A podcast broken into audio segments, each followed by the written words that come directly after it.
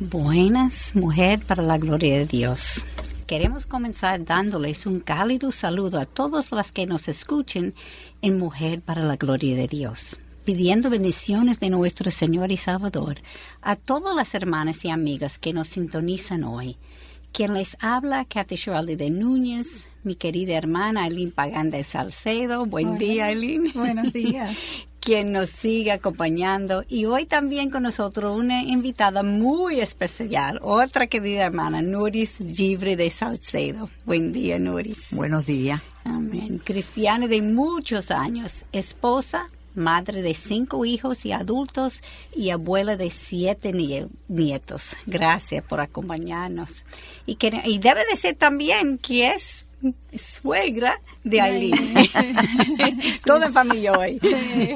Queremos dar gracias también a nuestro Señor por darnos la oportunidad de hablar sobre Él. Es algo que es muy especial para nosotros un privilegio regalado por Dios y queremos siempre dar las gracias a Él y la gloria a Él, el único que lo merece. Es un honor que Dios nos permite colaborar con Él para su gloria. Así es, gracias Señor.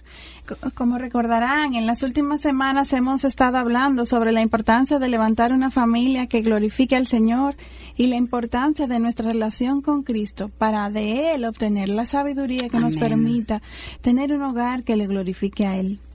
Según el diseño de nuestro Dios para nosotras las mujeres, nuestro primer ministerio es ese, nuestro hogar. Y por tanto, pasamos años sumergidas en esta labor de cultivar este hogar que glorifique su nombre como esposas, madres, amas de casa. Nos iniciamos en esta labor desde el mismo día que nos casamos. Así es. Así. Y luego llegan los hijos en quienes nos invertimos en amarles, criarles y cuidarles día tras día. Y pasan los años y eventualmente esos hijos que ahora para mí son pequeños crecen. Ya no son. se vuelven adultos que eventualmente partir, parten de casa o en mi caso partirán eventualmente. Y es en esta etapa en donde surgen las emociones que, que han sido bien descritas y es lo que hoy vamos a estar compartiendo, cómo la mujer cristiana puede prepararse para este tiempo en donde los hijos abandonan el hogar y que es ampliamente conocido como el nido vacío. Eh, este tiempo en donde los hijos ya son adultos, en donde ya sea que se casen o por estudios salen de nuestro de nuestros hogares. Y la, la, lo que queremos compartir hoy es cómo nosotras no mujeres, somos cristianas, pero, pero no somos diferentes al resto del mundo y experimentamos también alegrías y tristezas, ganancias y pérdidas. Y la única gran diferencia que sí tenemos nosotras, la, aquellas que somos cristianas, es que tenemos a dónde ir. Amén. Y ese es a nuestro Señor Jesucristo. Podemos ir a sus pies y y clamar a Él para sobrellevar este tiempo del nido vacío. Y quisiéramos pedirle para iniciar en nuestro programa de hoy a Doña Nuri si pudiera acompañarnos en oración. Gracias, Señor. Padre, en, esta mañana, Señor, es un privilegio que tenemos de acercarnos a ti, sabiendo, Señor, que tu misma palabra nos dice que cuando venimos a ti con un corazón contrito y humillado, tú nos escuchas. Así venimos en esta mañana, Señor, sabiendo que somos dependientes de ti. No podemos vivir, ni queremos vivir alejadas de ti. Señor, sabemos que la fuerza, el poder, la gracia, oh Señor, solamente procede de ti.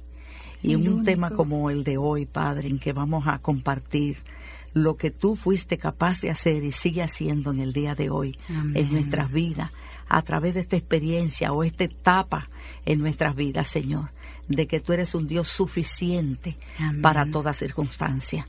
Y esto, Señor, del nido vacío es una más, una de las etapas en las que tú permites que como hijas tuyas que somos, podamos vivirlo. Pero qué bueno, Señor, que tenemos recursos inagotables en ti. Oh Señor, que tú eres un Dios bueno, que tú eres un Dios, Señor, proveedor, que siempre está ahí para nosotras.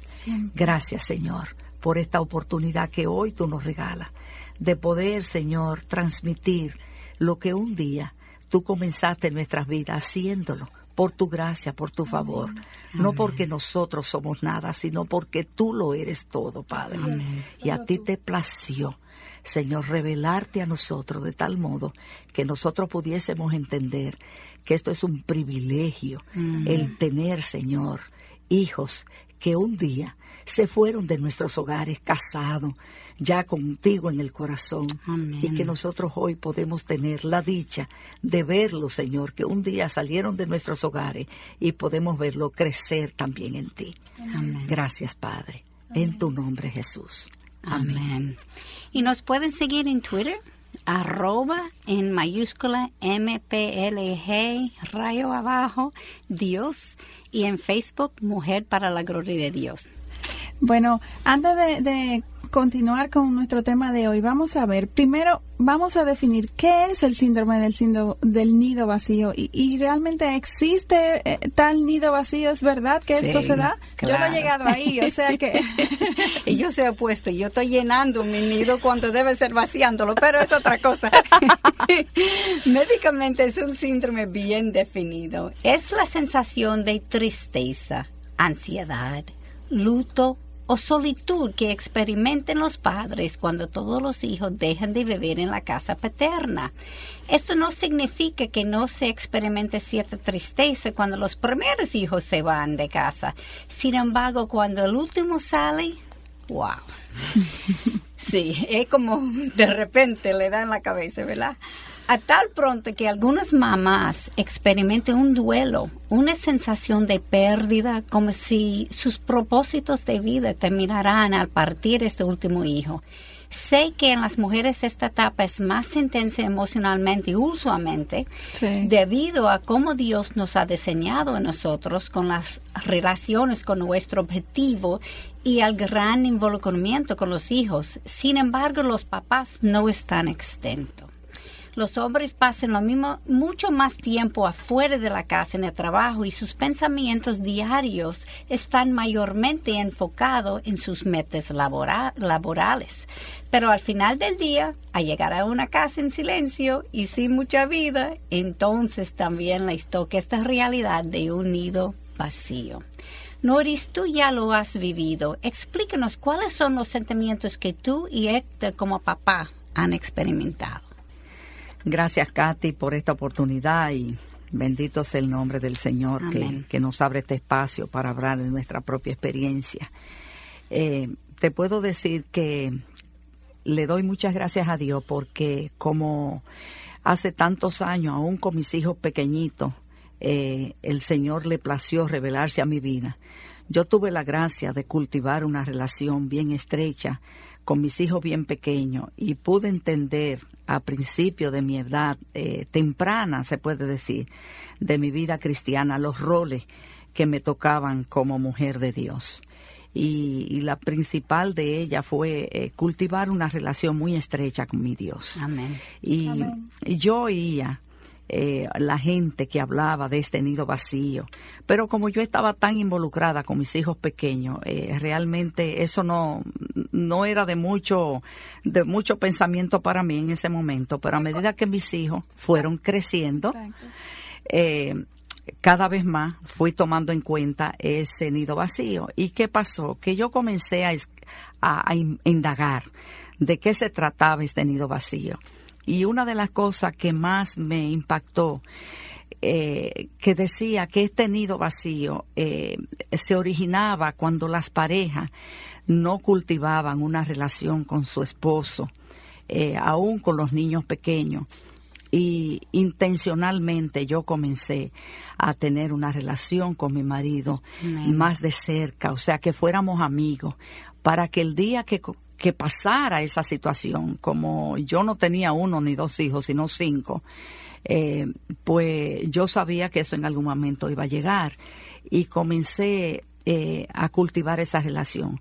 Pero más que todo, eh, mi vida, en la medida en que mis hijos fueron creciendo, yo fui invirtiendo mi tiempo también en las cosas del Señor. O sea, cada vez más mis hijos fueron creciendo, que fueron a la universidad, que algunos se fueron, fueron a estudiar. Pues eh, en el tiempo fue dándome más espacio para que ese tiempo que yo ocupaba en ello, yo fui involucrándome en cosas que poco a poco yo pude ir eh, haciéndola por, por el espacio que me fue quedando. O sea que mi vida fue como paso a paso el Señor llevándome de lo que el Señor quiere para nosotros, para que el día de mañana, cuando lleguen esas etapas que van a llegar, nos va a llegar a todos, nosotros estemos listos, preparados para pasar a la otra etapa que Dios tiene en nuestra vida. Eh, ahora que yo estoy con, niños pequeños, usted hace la salvedad de que usted primero se invirtió en sus hijos. O sea que en el primer en la primera etapa el, el, tiempo no era tanto en la iglesia ni en la vida de la iglesia, sino más que todo en los hijos. Y entonces a medida de que fueron creciendo fue que usted se pudo invertir más en ellos. Sí. ¿Entendí bien? Sí, eso es cierto. Pero y en eh, gente afuera de su eh, pero es bueno notar que en el momento en cuanto yo conocí al Señor, eh, yo sé que muchas de las que están escuchando este este este programa pueden, vamos a decir, pensar lo mismo que yo. fue cuando el Señor vino a mi vida, yo me puse como una loquita. Realmente yo quería a todo el mundo darle a conocer lo que yo había conocido. Y en ese momento, como yo estaba tan fresca en la fe y no venía de nadie que me hubiese enseñado las escrituras, pues tenía su primer amor. Yo estaba en un primer amor, recién enamorada de nuestro Dios. Y yo me puse que lo que quería era estar de hospital en hospital con hermanas, igual que yo. Eh, queríamos estar hacia afuera, eh, llevando el Evangelio. Y un día eh, me pasó algo muy significativo, que yo llegué ya casi de noche, había salido en la tarde temprano, y cuando yo salí yo tenía una muchacha que me ayudaba en lo que hacer, y yo salí muy temprano, y cuando yo llegué a las siete y media, ocho de la noche, encontré a mi esposo con uno de los niños cargado y el otro llorando. Y, y, él me dijo estas palabras, me dijo, yo no sé qué clase de Dios es que tú tienes, o, o, o Dios está afuera o está dentro, porque yo creo que si Dios te ha dado estos hijos es para que lo atienda.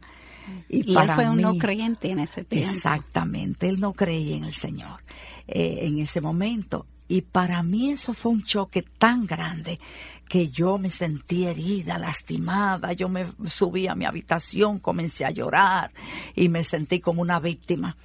Pero el Señor, eh, como, como Él era un padre, como Él era mi Dios, como es un Dios personal, yo me tiré a los pies del Señor supuestamente contándole de lo que me acababa de pasar, pensando que Dios me iba a decir, sí, mi hija, Él es muy malo, eh, eh, Él es muy, muy, muy cruel, Él no te entiende. Pero lo que el Señor me dijo a través de su palabra, mujer, sométete a tu marido para que lo que tú hagas a favor de él se convierte en testimonio para que él crea.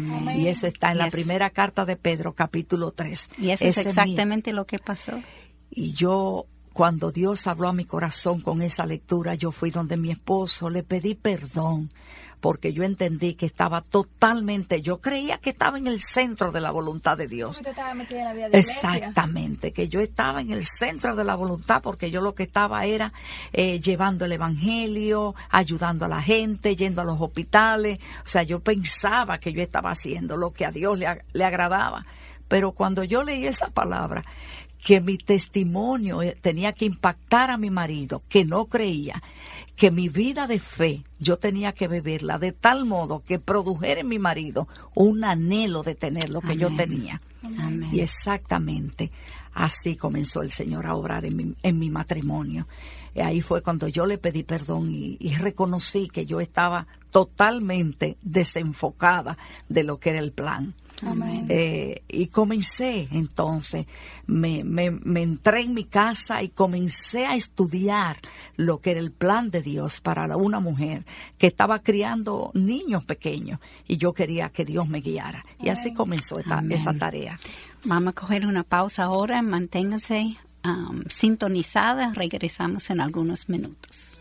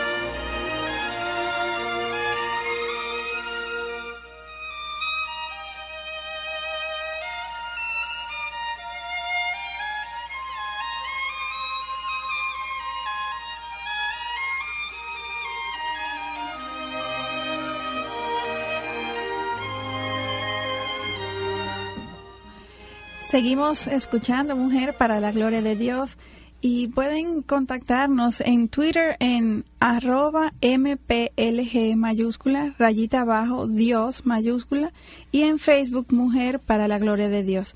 Seguimos con el tema de el nido vacío.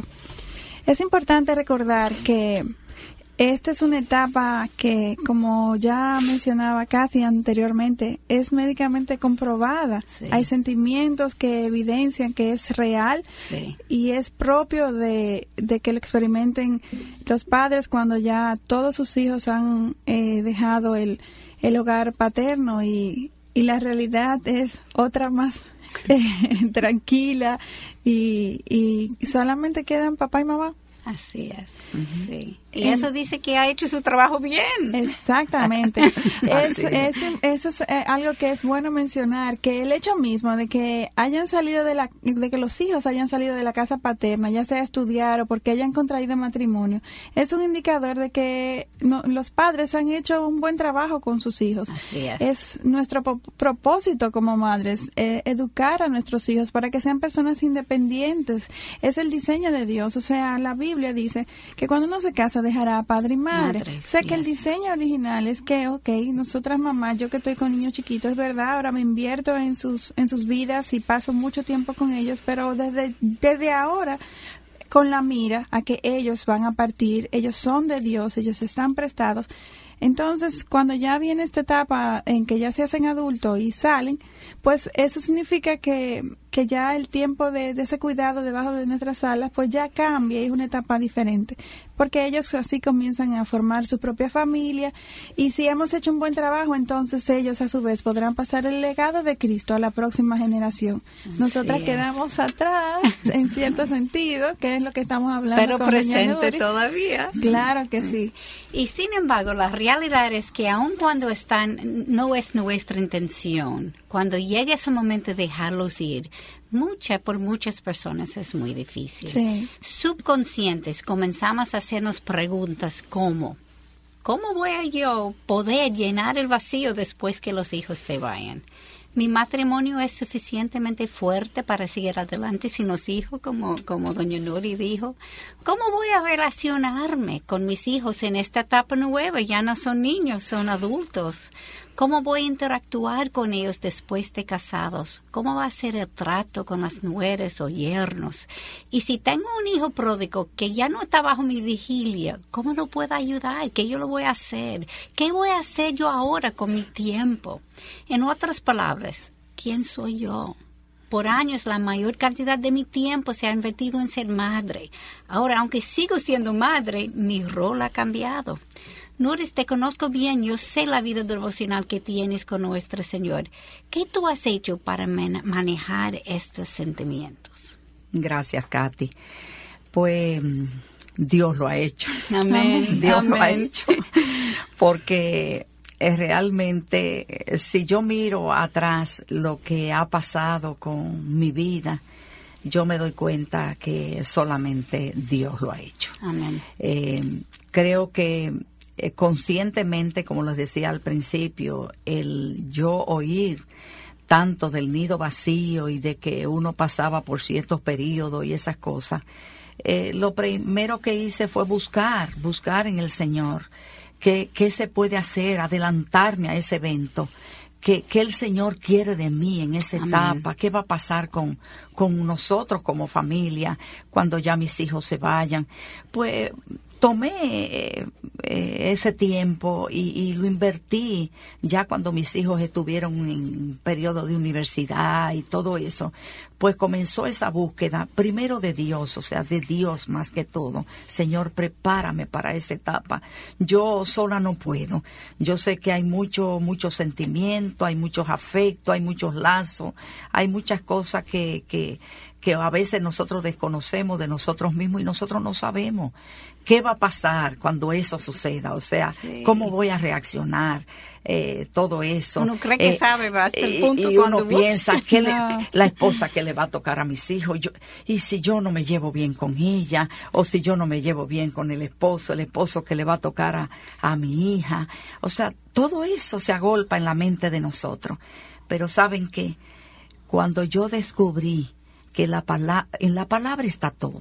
Ahí Así está es. todo.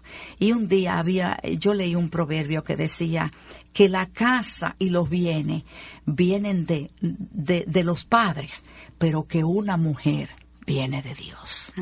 Y yo comencé a orar por las futuras esposas de mis hijos y por los futuros esposos de mis hijas. Y ese fue el primer paso, el yo poder entender que el día que mi, mis hijos tuvieran sus mujeres, sus esposas, esa era la que Dios había mandado. Amén. Y el esposo que mi hija tuviera, ese era el que Dios le había mandado. Por lo tanto, yo tenía que ser parte de ese plan que Dios tenía elaborado para mis hijos ya casados. O sea, ¿qué quería Dios de hacer con mi vida para que yo fuera siguiera siendo ayuda, no solamente para mi marido, que tengo que ser y debo de ser esa ayuda idónea, como dice el diseño, sino que ahora comenzaba una nueva etapa en nuestra vida, como casado, como vivir en unas en relaciones interpersonales con, con mis hijos, ya casado, con hijos y, y todo eso. O sea, ¿cómo me manejo con todo esto?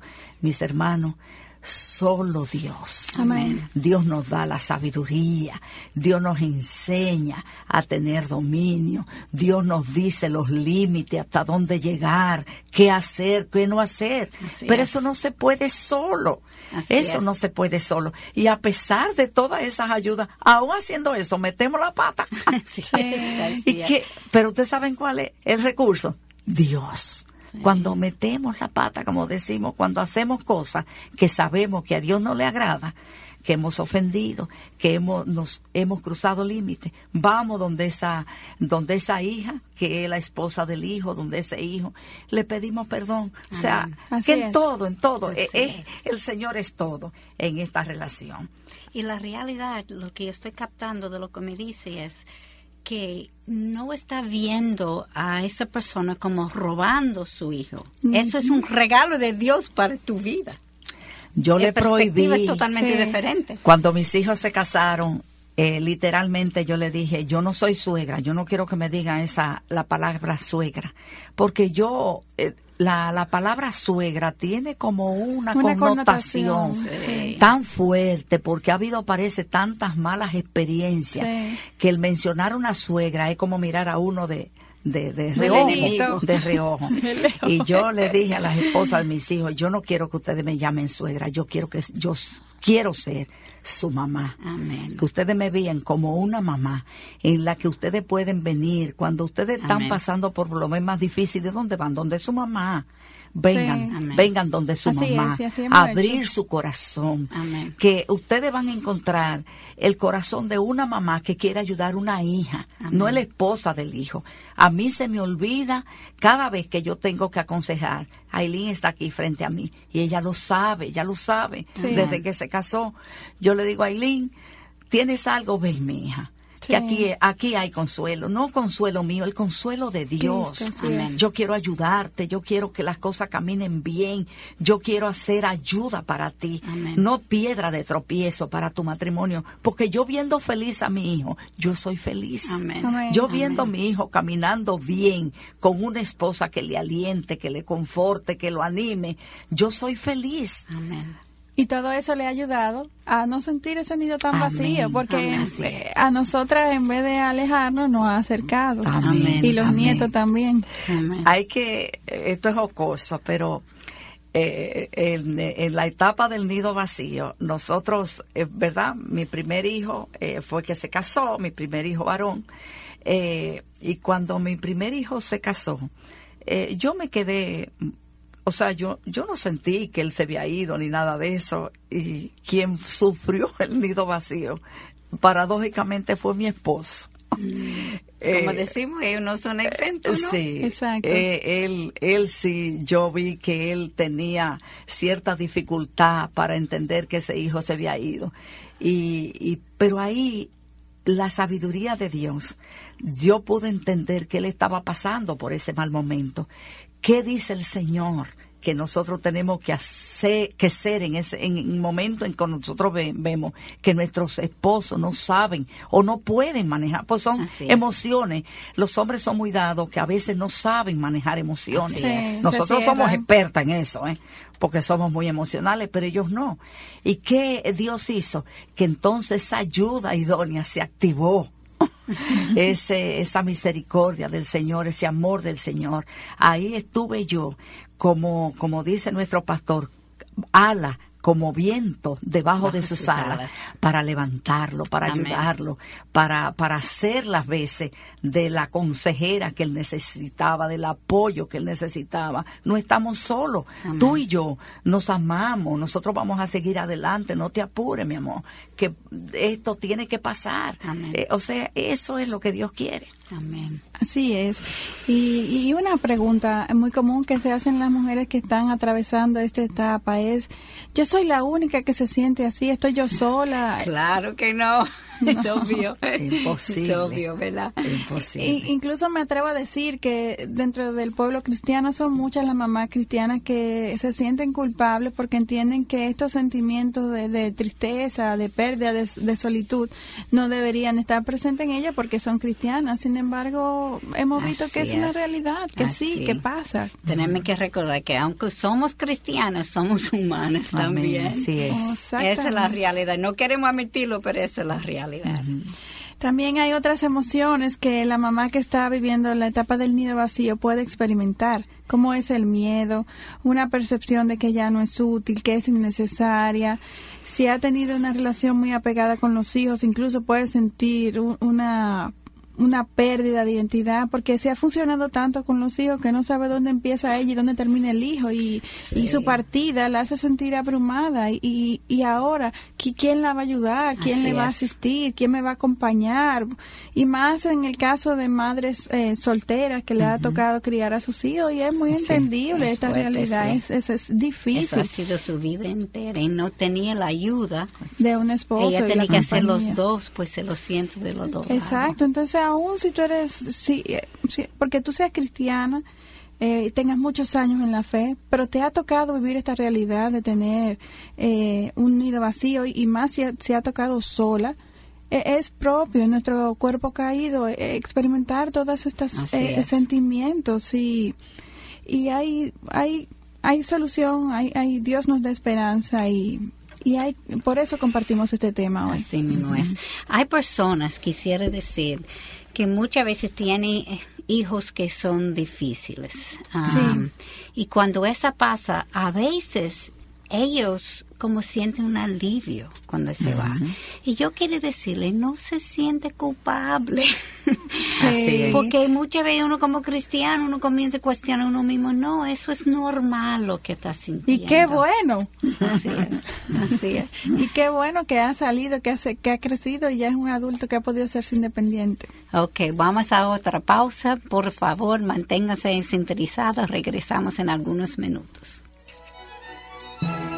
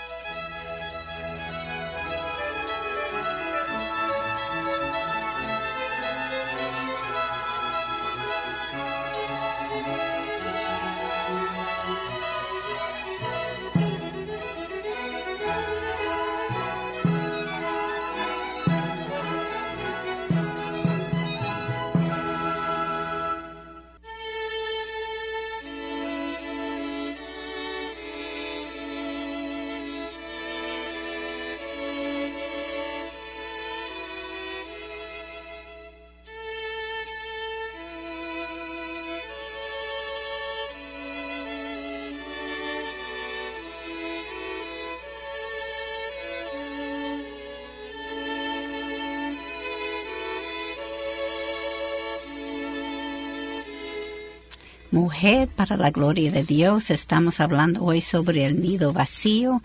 Aileen, tú podías seguir con Sí, hemos eh, eh, estado hablando sobre las eh, emociones que experimentan las mamás que están en esta etapa de nido vacío y, y una de las que hemos podido evidenciar, no porque nos, nos haya tocado, pero sí alrededor nuestro, mujeres que lo han vivido, que las mamás se sienten cuando sus hijos han partido como si fueran despedidas de su trabajo, porque y yo la entiendo, porque ahora que uno está criando, no, mi vida gira alrededor de ellos y de repente tú ves que ese hijo se fue, ya no está ahí, entonces o, fue que me, despidieron de mi trabajo o, me quedé simplemente con un trabajo a medio tiempo porque ya no ya no están ahí.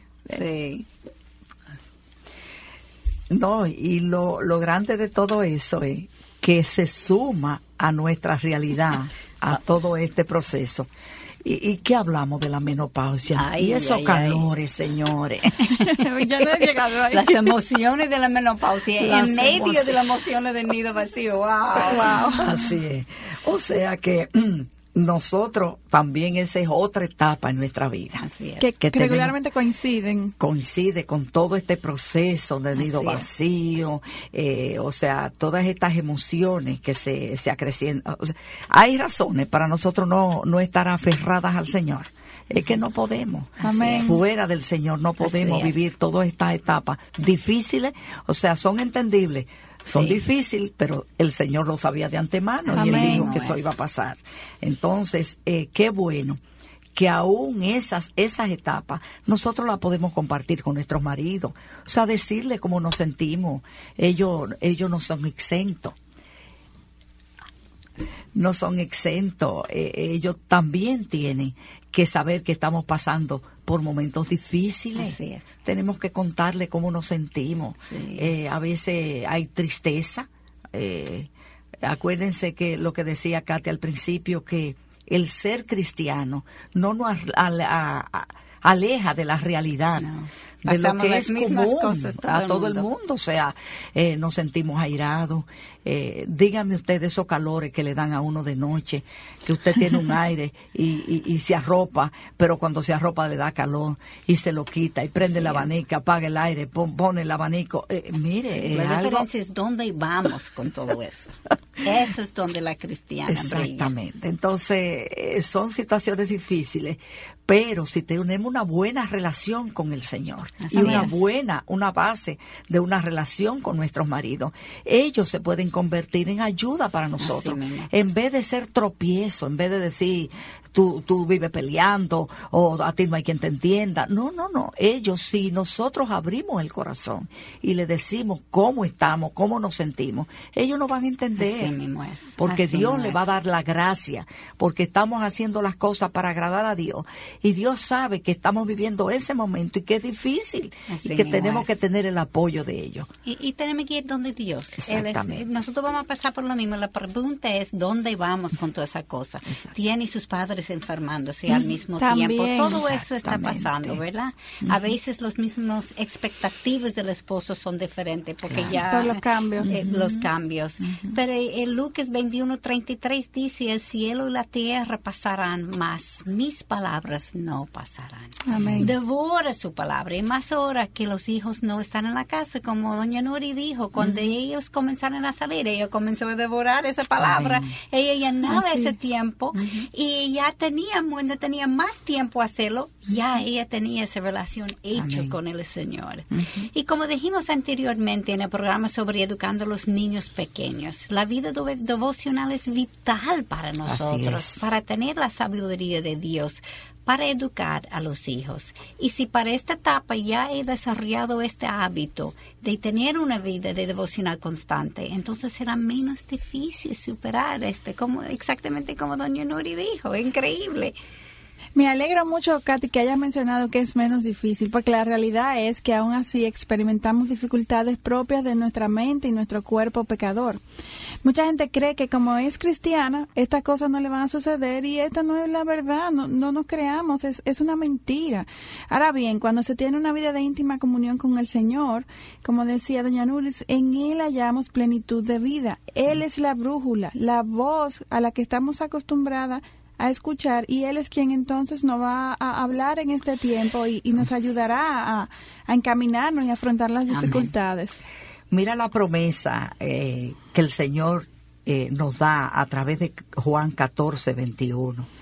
Él dice, el que tiene mis mandamientos, oigan, el que los tiene, el que tiene mis mandamientos y los guarda, ese es el que me ama. Y el que me ama será amado por mi Padre, y yo lo amaré y me manifestaré a él. Amén. Si he tenido una vida devocional activa, ya tengo la conexión hecha. Le puedo escuchar cuando Él me habla. No tengo duda de lo que estoy oyendo y puedo descansar en Él. Amén. Amén. Y como todas las cosas cooperen para bien, para aquellos que hemos sido llamados según su propósito, yo puedo no solamente descansar en Él, sino confiar en Él también. Una buena iniciativa a tomar en ese tiempo es orar pidiendo a Dios una amiga madura en la fe con quien podemos hablar, porque ella está pasando por la misma muchas veces, Así o es. ha pasado o va a pasar. Así es, y excelente, excelente recomendación, Katy, porque el discipulado no es solamente para las jóvenes. En cada etapa de nuestras vidas tenemos preguntas, dudas y hasta inquietudes. Y otra mujer cristiana madura que haya pasado por esta etapa puede ayudarle compartiéndole aquellas cosas que hizo bien y aún las cosas que hizo mal. Y cuando digo eh, madura, no necesariamente en edad, sino Así en la es. palabra, en el Así conocimiento y es. dependencia del Señor. Y no es del todo verdad el refrán que dice que nadie aprende en cabeza ajena, porque la verdad es que una mujer con una actitud humilde, dispuesta a escuchar y aprender, puede ser capaz de prevenir muchos errores y la Biblia es. misma dice que nos a- que nos alentemos y nos exhortemos unos a otros Amén. o sea que nos Amén. llama el Señor a que busquemos que nos relacionemos que tengamos personas a nuestro alrededor que son parte de su provisión para Amén. poder afron- afrontar las diferentes etapas y dificultades que Él mismo permite para nuestras Sí, vidas él habla Amén. con todo el mundo, ¿verdad? exactamente así es Óyete este verso de Cantar de los Cantares. El capítulo 5, el versículo 16 dice, la amada de Salomón le llama a él su amigo. La etapa del nido vacío puede ser un tiempo en donde uno puede reavivar y profundizar la amistad con el esposo, sin interrupciones ni tanto límite de tiempo. Exactamente Ya no hay amigos que cuidar, niños que cuidar pequeños, Así ni es. alimentar, ni llevar, ni traer, y todo lo que eso conlleva. Amén. Entonces se puede salir en cita con el esposo, disfrutar más la compañía el, do- el uno del otro, volver atrás y recordar aquellas cualidades que te enamoraron de él. Amén. amén. Esto suena, yo me imagino que habrá gente cuando no, que nos está escuchando que diría, ay Dios mío, pero esa doña, ¿y de qué que esa señora está hablando? Pues mire, es posible. Así mismo Amén. es. Posible Todo es posible. en estar Cristo enamorada de su esposo Amén. a pesar de los años y estar en encantamiento con él a pesar de los Pero uno años. tiene que decidir decidir hacerlo. amar así Amén. es. Así Amén. es. Y con el tiempo que te puede sobrar, utilízalo para orar por tu esposo, por los hijos, por el resto de la familia y por los hermanos en la iglesia. Utilízalo en servir a la iglesia y cualquiera que Dios te dirija.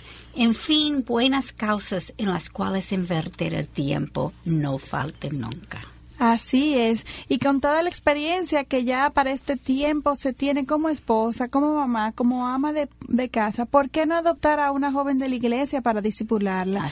Nosotras mujeres tenemos el llamado en nuestro diseño dado por Dios a ser dadoras de vida. ¿Por qué no invertirnos en medio de esta etapa en la vida de otras personas ahora que tienen el tiempo? Así Yo es. quisiera mencionar, ahora que me viene a la memoria, hay una señora de la iglesia que ella estaba en esta etapa de verdad, de verdad, se había quedado ya viuda y sus hijos eh, eh, partieron una única hija.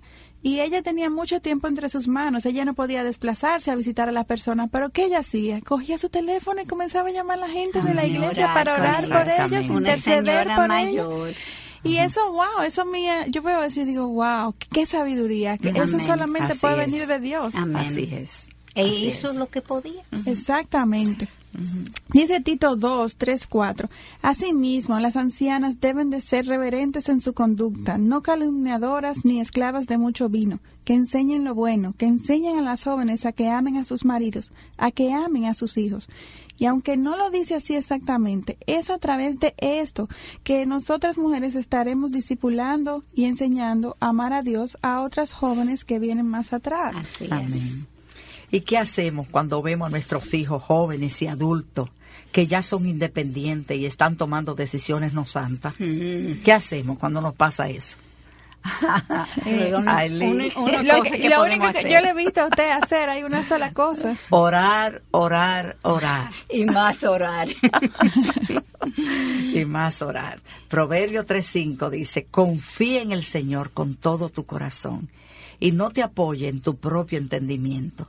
El Señor está en control de todas las cosas y todo coopera para bien. Amén. Muchas veces yo tengo que recordarme que nuestro Señor sabe mejor que yo lo que conviene y Él tiene un plan precisamente para la vida de mi hijo. Así es. O de mis hijos. Muchas veces, cuando yo estoy en, esa posición de, de, cosas difíciles, muchas veces yo me detengo y me recuerdo de estos hechos y después me pregunto, ¿qué es lo que el Señor está tratando de enseñarme en eso?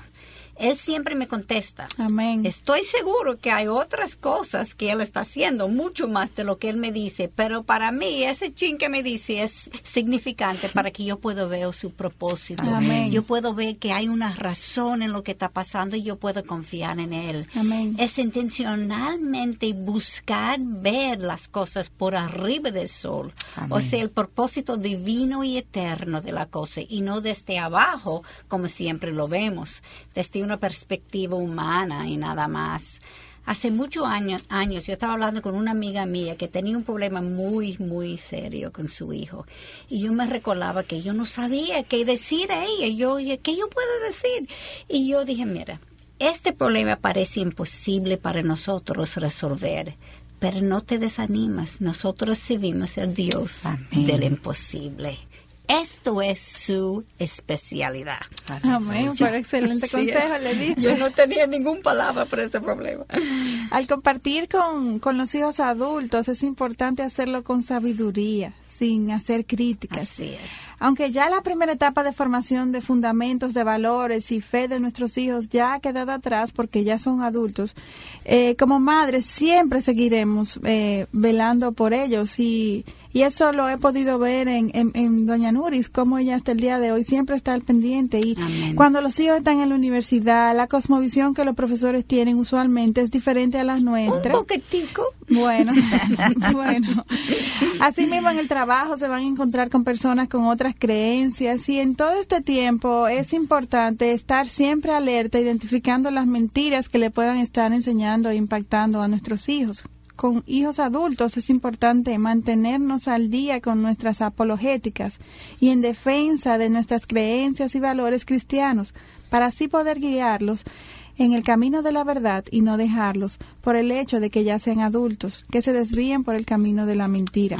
Y, y es esto, es algo que qué bueno, doña Nuris, mi suegra, yo he podido ver, nosotros ya tenemos muchos años de casado, sin embargo, ella sigue haciendo eso. Y, ha sido cuidando de nosotros, ok, nosotros salimos de casa, somos familia aparte, ya con hijos propios, pero ella sigue orando por nosotros y ella, cualquier cosa que ella ve que se va desviando, ella nos llama la atención, no en crítica, en, amor, pero pendiente, en todo tiempo defendiendo eh, nuestras creencias y, la, y la verdad de, la, de la palabra de Dios.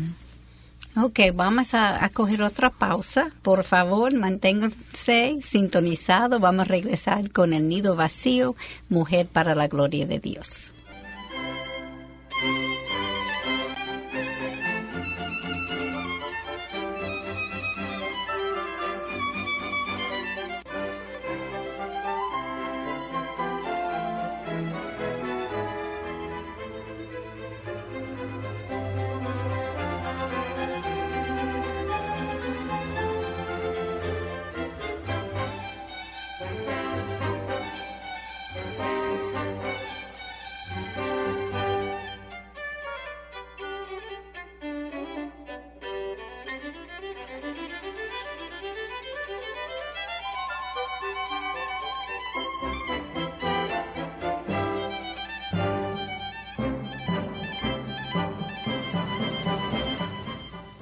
Seguimos con Mujer para la Gloria de Dios.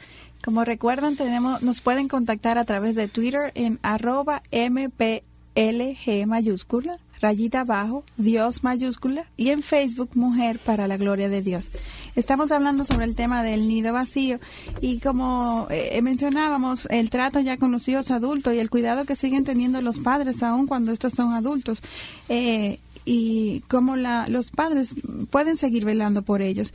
Y en cuanto al rol del padre específicamente, en esta época no podemos dejar de mencionarlo porque también le atañe, también ellos se ven afectados y, y es una época diferente.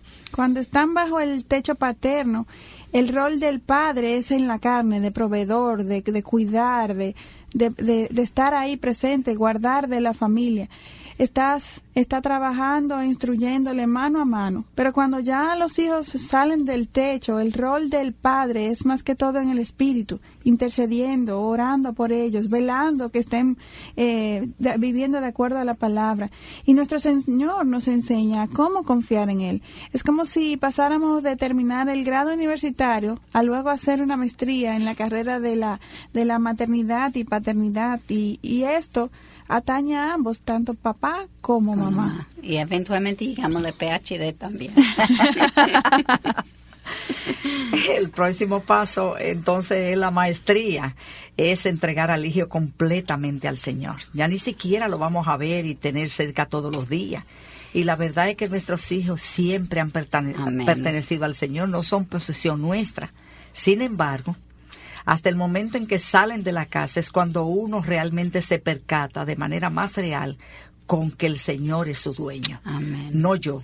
Este hijo fue prestado por un tiempo. Recuerde Eclesiastés 3.1. Dice, hay un tiempo señalado para todo y hay un tiempo para cada suceso bajo el cielo. Ahora es el tiempo de dejarlos ir. Si la relación entre ustedes necesita restauración, ahora es el tiempo de hacerlo. Es importante ahora, más que nunca, admitir errores e imperfecciones, pedir perdón, pedir perdón y confiar en que nuestro Señor guiará sus vidas, los cuidará, gobernará a nuestros hijos de la mejor forma posible, pues Él es Dios omnipotente y omnisciente. Amén. En la etapa de nido vacío, la relación con los hijos no es la única que experimenta cambios. La relación con el esposo también será diferente, como doña Nuris dijo antes. Al estar criando los hijos 24 horas al día, todas las semanas y meses de muchos años, su relación de pareja ha girado en torno a los hijos y sus roles como padres al salir los hijos adultos del hogar, ahora tienen que aprender a relacionarlos solos de nuevo. Es una etapa importante de redefinición de su relación matrimonial. Y gracias, Señor, el Señor te preparó con eso antes de. Es una cosa increíble.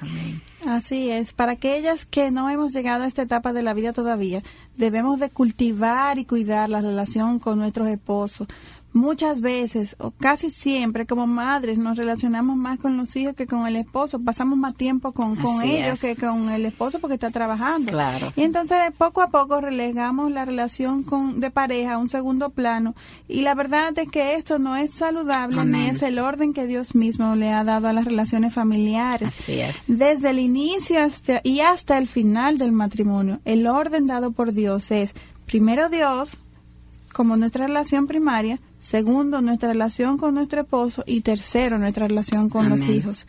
Y nosotras, madres con niños pequeños, oremos. Y no escatimemos esfuerzo en mantener la relación entre los dos esposos vibrante, porque esto es lo que el Señor quiere y lo que nosotros necesitamos, porque como hemos visto hoy, eventualmente nos vamos a quedar solos con el video vacío y solamente quedaremos él y yo frente a frente. y ojalá que haya tema, amor y una relación fuerte que, no, que para ese entonces todavía nos vincule. Así mismo es. Y interesante, yo al, consultar una literatura psiquiátrica encontré una información que entiendo es importante que sepamos. 65% de los divorcios después que uno tiene 50 años de edad son iniciados por las mujeres. Wow, eso es sorprendente. Eh, sí, pero hay una razón, es una cosa increíble. Dios es grande, es increíblemente grande y todo es bien, Él hace todo, es una cosa. Nosotros muchas veces tenemos que preguntar por qué. Mm. Pues lo que pasa en esa etapa es ya no hay la sube y baja de las hormonas que nosotros teníamos antes de la menopausia, ¿verdad? Las emociones que venía con eso. Pues ya está reemplazada por una estabilidad de las hormonas. Pero las hormonas están en niveles bajitas.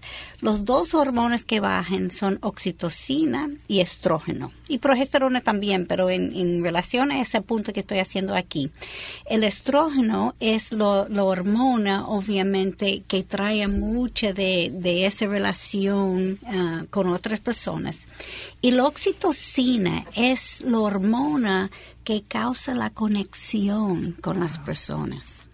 Encima de eso, el niño tiene feromonas que causa que esa conexión entre la, la mujer y su hijo. Y eso pasa obviamente con otras personas también. Pero cuando el niño sale del nido, no hay ese feromonas que está estimulando a la mujer a conectar. Y su oxitocina, que es la hormona que causa la conexión, está bajita. Okay, Ella ya. no tiene el deseo de conectar ya. Ok. O sea que tú estás diciendo que casi no oxidamos. Parece. Pero eso es importante. Como ella no tiene ese deseo de mantener la paz, para mantener esa eh, Relación. eh, esa relación, porque ya no está encima de las necesidades de los demás. Pues como cristianos tenemos que saber que eso va a pasar. Es bueno sí y tenemos que, y sí, tenemos que ver, no, eso no me va a pasar en, Amén. en- en mi caso. Yo lo voy a tratar a mantener esa relación porque a través del Señor yo puedo. Amén. Las los conexiones, la mujer son iguales, lo que falta son la- es la gasolina, las hormonas que estaba Katy, es pasando. por fe que se vive O sea, después de es- los así, Si tú 50 estás hablando y desde el punto de vista fisiológico, esto es lo que pasa. Pero Dios, nuestro Dios nos pone en nosotros Amén. tanto el querer como el hacer. Amén, Y podemos amén. vencer este cuerpo caído. Así, mon- así mismo es. Así es. Yo, esto es increíble, por cómo el Señor cambia mi cerebro para que en esta etapa yo pueda amar a mis hijos manejando la distancia. Esto eh, trae mucha luz porque Filipenses 2.13 dice que Dios es el quien obra en vosotros tanto el querer como el hacer para su beneplácito. Eso es increíble. Cuando los niños están chiquitos, ese amor de madre que está Sí. tan fuerte y uno cree que es uno. Es el Señor cambiando nuestro cerebro. Ni eso podemos hacer sin Él. Exactamente. Increíble. exactamente. Y realmente eh, ese tiempo, eh, eh, ese tiempo ya después de los 55 años como estoy yo y mi esposo, eh, eh, es un asunto de decisión día a día.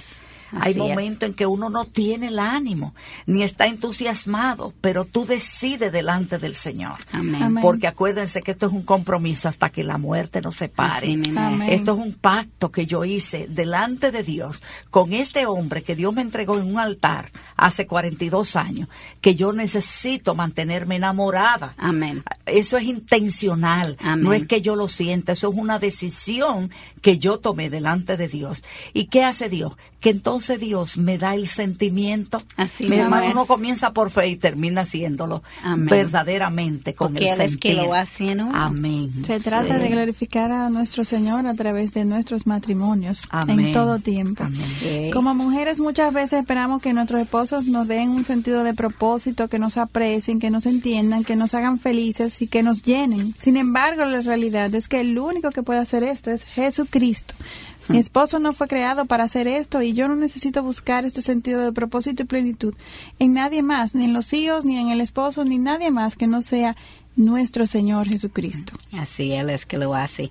Y es importante que desarrollar esta relación antes de llegar a esa etapa será mucho más fácil, pasando el tiempo sobre los años, para que cuando llegue a esa etapa, como, Así como. Nuri, como tú dijiste, ya los raíces sean tan profundas y mi obediencia al. Señor sea dado en una forma tan natural que yo no puedo resistirme. Amén. Ya yo no me caigo en una estadística de divorcio porque ya yo sé que eso es una de las posibilidades. Amén. Sí, y en esa etapa de vida es importante que nos preguntemos, ¿cuál es mi rol ahora?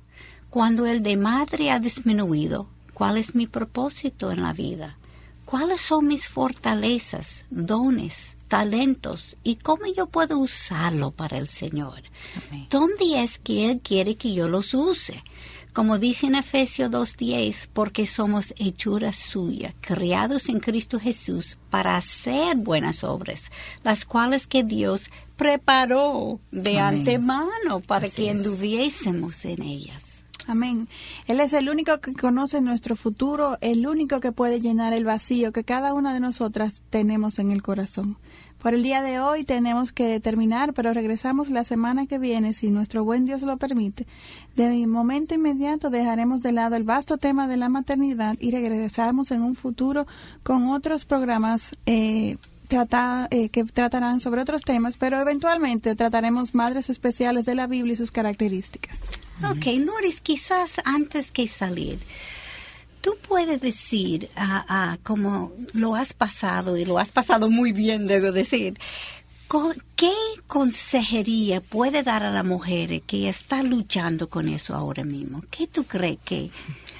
Bueno, la fuente es ir a los pies del Señor. Amén ir a los pies del Señor, incluso yo diría más, yo pienso que abrir tu corazón y revisar tu corazón si tú has albergado amargura, resentimiento, qué hace que tú estés molesta, qué hace que tú no estés viviendo el propósito de Dios, qué es lo que está moviendo tu corazón a, hacer triste, a estar desanimada, deprimida, ¿qué es lo que está pasando en tu vida que tú no haya propósito en lo que tú estás viviendo el día de hoy? hay algo importante que antes que terminemos yo quiero señalar. En la medida en que mis hijos salieron de mi hogar, Dios es un Dios de, de tanto orden que inmediatamente toda mi familia regresó, ¿verdad? Fue a sus diferentes etapas de su vida como ya adultos. Eh, Dios comenzó a llenar mi vida afuera. O sea, ya tenía el tiempo de yo poder hacer cosas de ministerio fuera de mi hogar siempre manteniendo el orden, porque eh, yo entiendo que ese mismo Dios que abre las puertas para que salgamos es el Dios que también eh, debo de estar a mi casa en, en tiempo. Acuérdense que tengo mi, mi, mi, esposo está solo. Necesito estar con él, comiendo con él a su hora, estar ahora para, para eh, su hora de la noche. O sea, no es que ya como se fueron mis hijos, ya me, abrieron la puerta. y, hogar. exacto. No, no, no, no. Dentro del orden que Dios ha establecido, hasta que mi, mi esposo esté ahí, yo esté, nosotros debemos mantener una conexión de comer juntos, de desayunar juntos, si Dios lo permite, de cenar juntos, hacer cosas juntos porque estamos solos. Eh, hago mucha vida de ministerio, pero realmente mi vida está llena llena de muchas cosas que, que, es el trabajo de Dios para mí en esta etapa de mi vida. Amén. Tiene otros hijos ahora. Amén. Muchos. hijos espirituales, aunque no son biológicos, son tanto hijos como, como los espirituales. Y los nietos a pasarle el, legado también. Amén, amén. Eso es otra cosa que deberemos hablar un día, porque la, la influencia la mujer influencia. Todo. Vamos a influenciar para el bien o vamos a influenciar para el mal. Pero nosotros vamos a influenciar. Y el rol que la abuela tiene sobre los nietos es, grande. Monumental. Es, es monumental, gracias. Esa es la palabra que estaba buscando. Eh, si se, y si se usa para bien, esa es la próxima generación que estamos levantando para Cristo. Así es. Amén. Pues gloria a Dios, nos puede seguir en Twitter, arroba en mayúscula MPLG, rayita abajo, Dios en mayúscula también, y en Facebook Mujer para la Gloria de Dios. Hasta la semana que viene, a la misma hora, en Radio Eternidad, impactando el presente con el mensaje eterno. Dios les bendiga. Amén.